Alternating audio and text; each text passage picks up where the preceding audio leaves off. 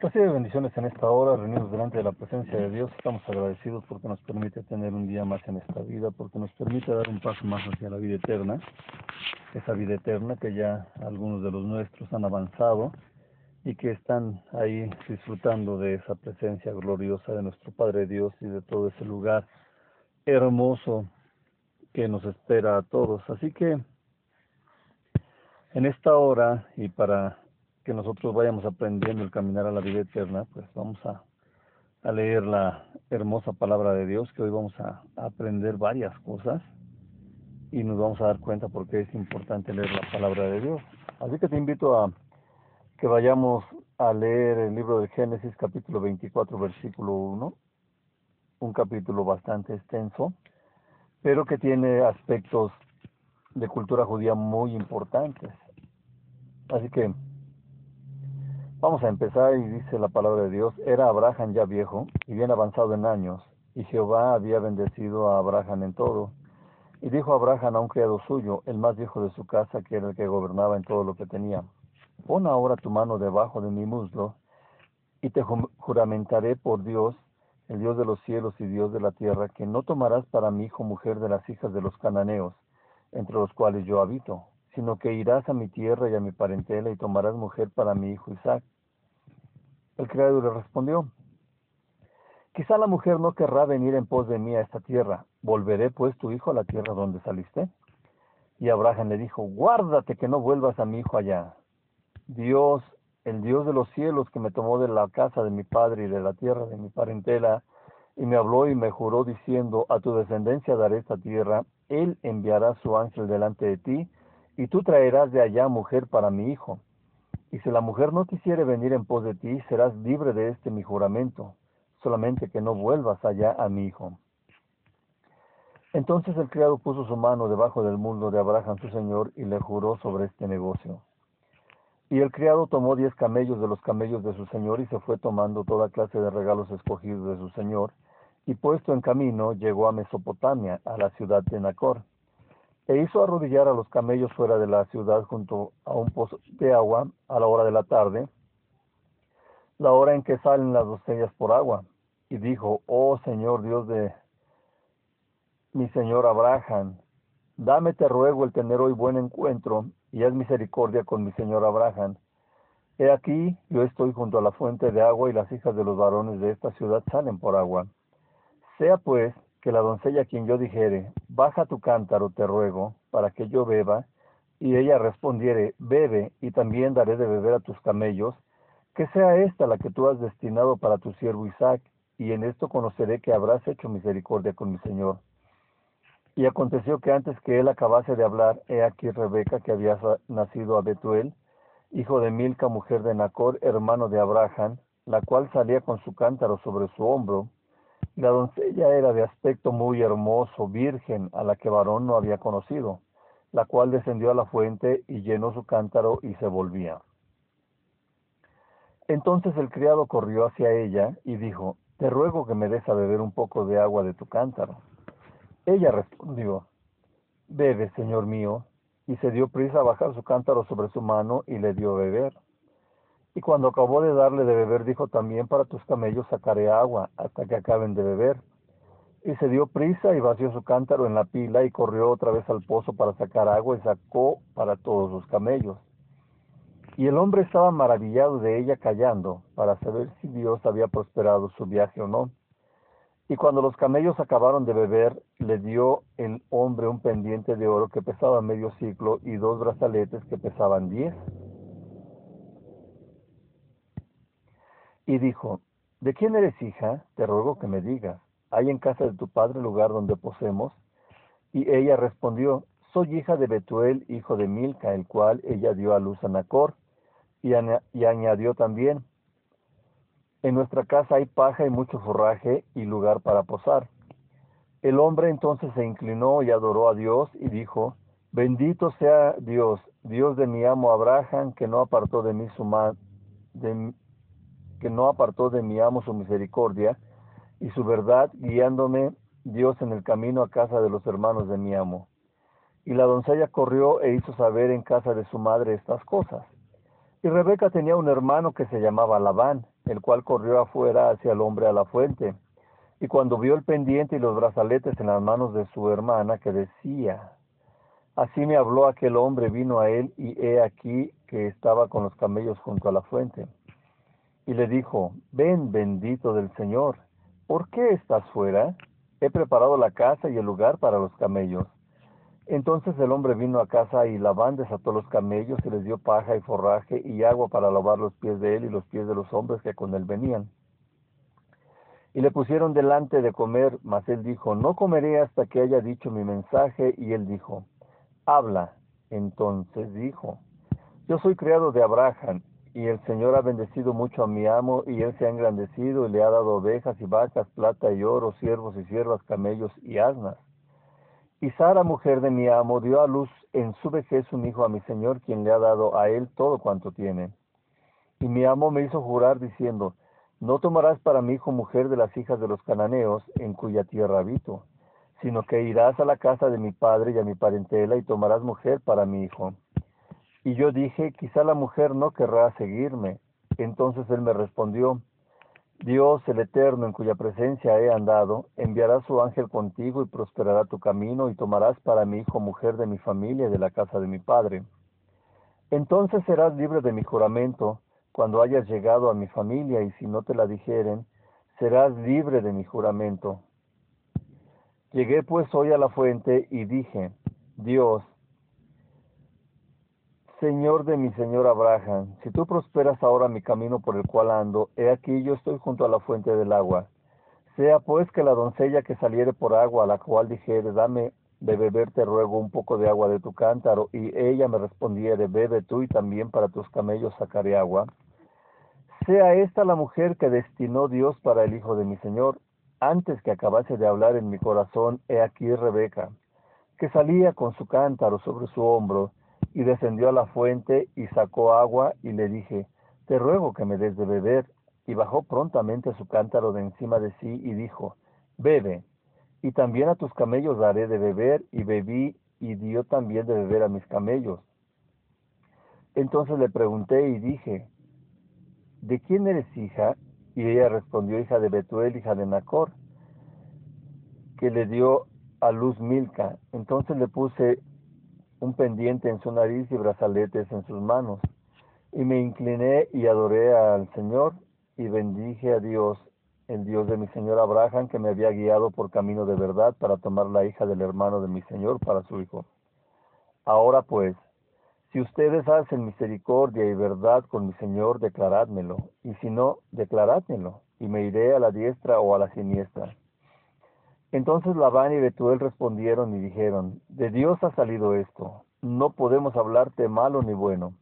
He ahí Rebeca delante de ti, tómala y vete y sea mujer del hijo de tu Señor, como lo ha dicho Dios. Cuando el criado de Abraham oyó sus palabras, se inclinó en tierra ante Dios. Y sacó el criado alhajas de plata, alhajas de oro, vestidos, y dio a Rebeca también cosas preciosas, y dio cosas preciosas también a su hermano y a su madre.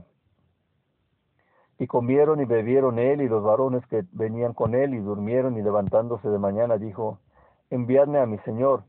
Entonces respondieron su hermano y su madre, espere la doncella con nosotros a lo menos diez días y después irá. Y él les dijo, no, no me detengáis, ya que Dios ha prosperado mi camino, despachadme para que me vaya a mi señor. Ellos respondieron entonces, llamemos a la doncella y preguntémosle. Llamaron a Rebeca y le dijeron, ¿irás tú con este varón? Y ella respondió, sí, iré. Entonces dejaron ir a Rebeca, su hermana, y a su nodriza, y al criado de Abraham, y a sus hombres, y bendijeron a Rebeca y le dijeron, Hermana nuestra, sé madre de millares de millares, y posean tus descendientes la puerta de sus enemigos. Entonces se levantó Rebeca y sus doncellas y montaron en los camellos, y siguieron al hombre, y el criado tomó a Rebeca y se fue. Y venía Isaac del pozo del viviente que me ve, porque él habitaba en Neguet, y había salido Isaac a orar al campo a la hora de la tarde. Y alzando sus ojos miró, y he aquí los camellos que venían. Rebeca también alzó sus ojos y vio a Isaac y descendió del camello, porque había preguntado al criado, ¿quién es este varón que viene por el campo hacia nosotros? Y el criado había respondido, Este es mi señor. Ella entonces tomó el velo y se cubrió. Entonces el criado contó a Isaac todo lo que había hecho. Y la trajo Isaac a la tienda de su madre Sara, y tomó a Rebeca por mujer y la amó, y se consoló Isaac después de la muerte de su madre. Así que, pues es largo, son 67 versículos que acabamos de leer, y pues vamos a estar viendo en esta hermosa eh, parte de la palabra de Dios lo que se está diciendo y se menciona con respecto de las partes importantes que vamos a ir leyendo. Dice en el versículo 2 que había un siervo, el más anciano de toda la casa, y le dijo que colocara su mano debajo de su muslo. Esta es una tradición eh, oriental, es una tradición muy importante que aunque tú no lo creas, tiene que ver con la circuncisión. Esta tradición que se está eh, hablando aquí es una manera de tener un juramento muy personal, un juramento que si no se cumpliera, habría maldad para el que no cumpliera el pacto y para la descendencia de él. Así que esa costumbre de prestar juramento eh, estaba teniendo aquí su presentación. Ese juramento entonces tendría que estar viendo con lo que hacía Abraham a su, a su descendencia. Si la circuncisión es vista como un pacto, entonces no es solo una marca grabada en el cuerpo de, de Abraham, sino que es un recordatorio de todo el comportamiento que debía de tener y de toda la gente que se circuncida, que debe de tener un, un comportamiento íntegro en todo momento, un comportamiento que esté hablando de esa moralidad, de ese temor a Dios, y que todo eso también tiene que ver en el impacto social que tiene en toda la gente. Así que este juramento que se está haciendo debajo del muslo de Abraham tiene que ver precisamente con la parte más sagrada, la parte por donde la abundancia fluye o deja de fluir al mundo, es decir, donde se está dando la vida propiamente. Así es de que el poner la mano tiene que, eh, bajo el muslo, tiene que ver con una situación muy sagrada, muy importante. Y esta misma manera de juramentar es la manera en que juramentó Isaac, uh, Jacob, perdón, Jacob con su hijo José en Egipto. Así que estamos viendo entonces que se ponía la mano de al que se le pedía que se hiciera ese juramento abajo del muslo, pero que tocara la parte de la circuncisión de Abraham, que era lo más sagrado, que era lo más importante, que era lo más puro en cuanto a lo que venía a ser la vida y en cuanto a la importancia del juramento que estaban haciendo. Así que a mí siempre me llamó la atención esta eh, manifestación de hacer un juramento poniendo la mano debajo del muslo. Y ahora que te eh, estamos explicando esto, ahora que hemos aprendido que es una situación que tiene que ver con el pacto y con la circuncisión, pues también es algo muy importante que nosotros debemos de estar eh, cuidando para que no haya ese tipo de situaciones en las cuales consideremos un juramento algo mm, coloquial, algo que no tenga importancia. Aquí se está viendo la importancia de este juramento y se está dando esta situación. Así que ese eh, siervo más anciano está haciendo juramento y recibe las indicaciones que le está dando Abraham. Te juramentaré por el eterno Dios de los cielos y Dios de la tierra que no tomarás una mujer para mi hijo de las hijas de Canaán, que yo habito en su interior. Abraham obviamente sabía cómo se comportaba la gente, toda la gente de, Sodoma, de Gomorra, de todos los lugares cercanos y de los lugares a donde había ido. Y así él estaba viendo que no quería que su hijo Isaac se casara con una cananita, porque acuérdate que esa descendencia de Can, Canán, cananitas, cananeos, pues es obviamente eh, la descendencia del hijo que ofendió a, a Noé. Así que esas personas tenían pésimas cualidades morales. Todo eso estaba muy arraigado en su ser. Ellos podían hacer tantas cosas y las mujeres también estaban acostumbradas a tener ese tipo de situaciones diferentes. El versículo 7 nos está hablando, dice, el eterno Dios de los cielos, que me ha tomado de la casa de mi padre y de la tierra donde nací, que me habló y me juró diciendo, a tu descendencia entregaré esta tierra, él enviará su ángel delante de ti, y tomarás una mujer para mi hijo de allá. Así que esto tiene que ver con una situación muy importante en cuanto al que le estaba dando al siervo Eliezer, le estaba dando el poder para traer en casamiento una mujer para su hijo. Y esto era precisamente la importancia que se tenía en cuanto al juramento, porque le decía, es algo muy sagrado, pero todavía es bien importante que estés checando que sea una mujer que esté allá. Fíjate que Vamos a hablar en cuanto a lo que es el juramento que está pidiendo el ser una señal al Eterno, a Dios. Y él le dice la siguiente cosa. ¿Será pues la muchacha a la que yo le diga, inclina lo ruego tu cántaro, así beberé? Y ella conteste, bebe, incluso también daré de beber a tus camellos y a todos los que te acompañan. Toda esa demostración que él recibiría pues él sabría que esa mujer, esa joven sería para eh, su para Isaac y sabré que con ella me habrás hecho ese favor. Lo que Eliezer estaba pidiendo era algo muy improbable, era algo muy difícil. Porque una niña delicada, una doncella delicada, no se ofrecería a, traer, a extraer agua de, del manantial para darle de beber a varios hombres y para ir llenando el bebedero para que bebieran diez camellos, los cuales los camellos beben varias decenas de litros cada uno. Entonces ya de entrada si le echas que bebieran diez litros, por diez camellos ya son cien litros que tendría que estar sacando la chica. Sin embargo, también estamos viendo aquí que aparte tenía que dar a beber a todas las personas que iban con Eliezer. Cualquier joven diría eh, que ellos eran varios hombres y que podían sacar su agua, porque poseían más fuerza que ella para extraer el agua que necesitaran para Eliezer, para la gente que lo acompañaba y para los camellos. Y toda esta situación improbable, pues es algo que, que llenó de asombro a Eliezer porque le estaba teniendo una respuesta tan rápida.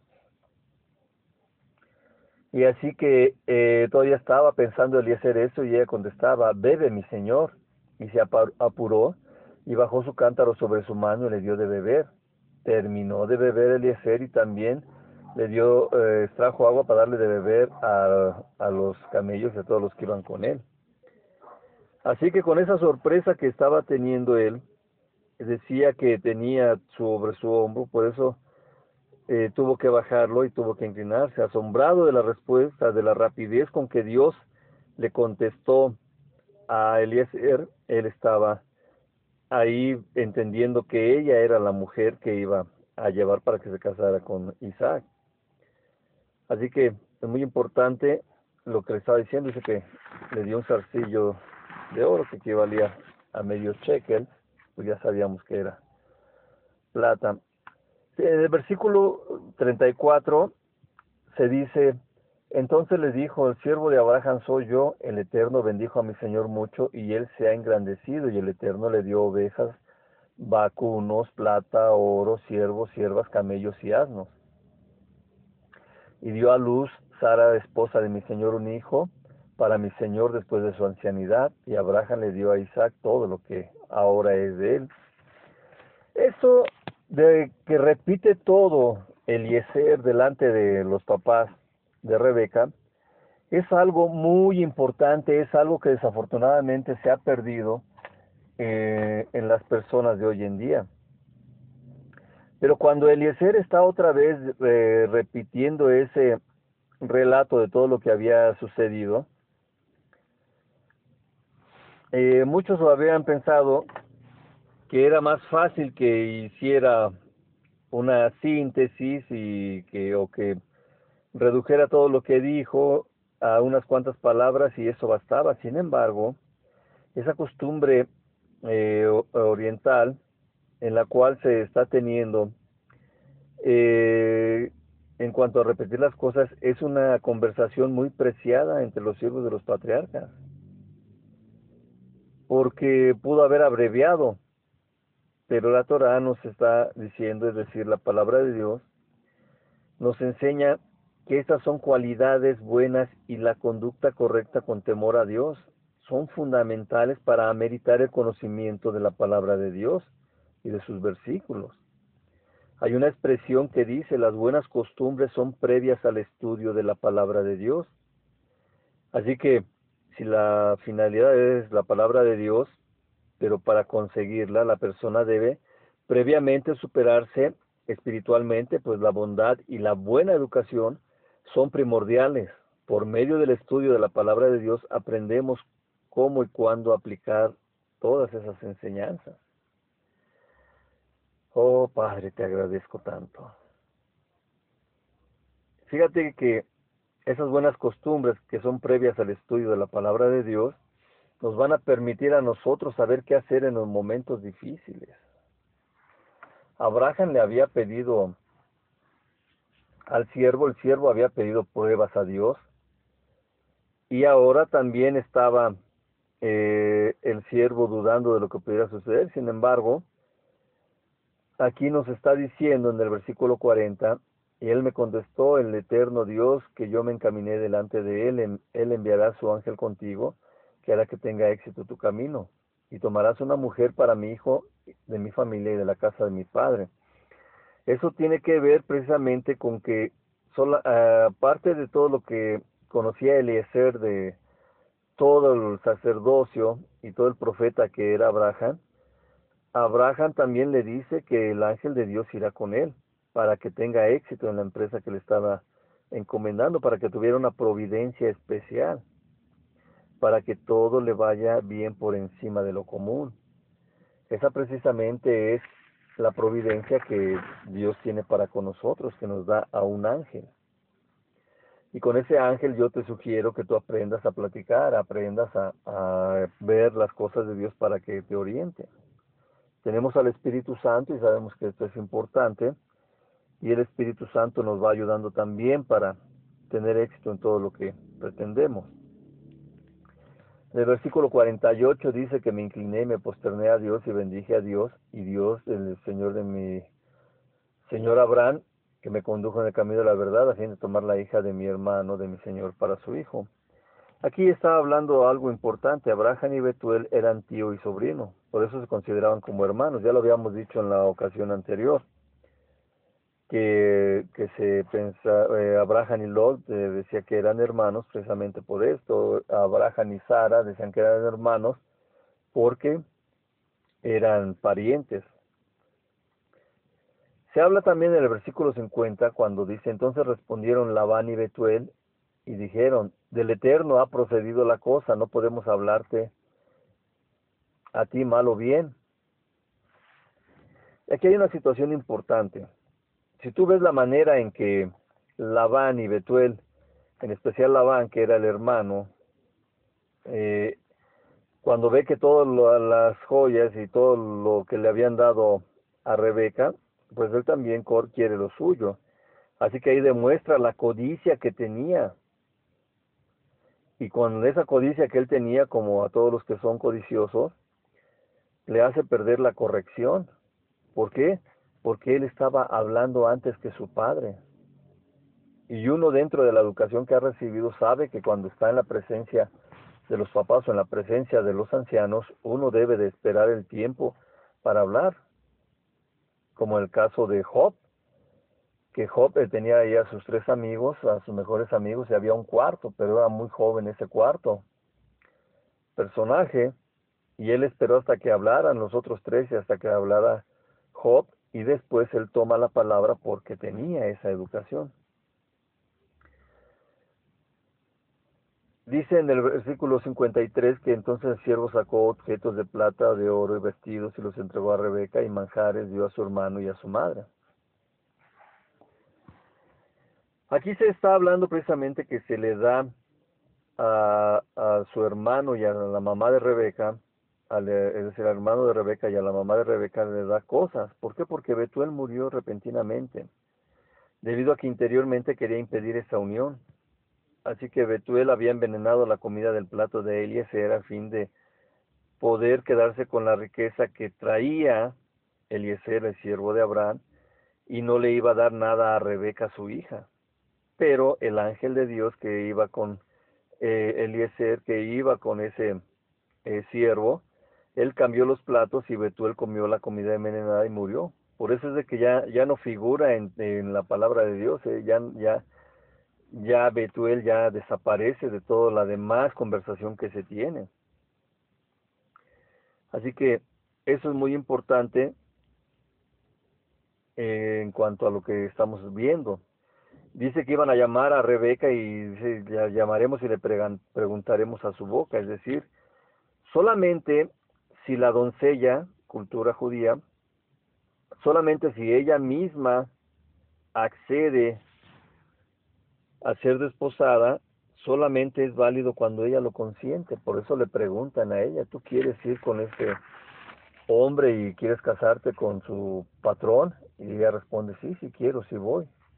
Y yo creo que yo también me iría porque pues esos familiares que tenía Rebeca pues eran tremendos.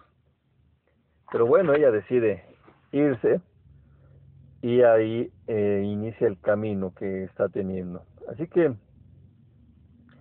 todo lo que estamos eh, viendo aquí pues es eh, muy importante y estamos viendo nosotros también que dentro de todo lo que se había dado viene el encuentro entre Rebeca e Isaac.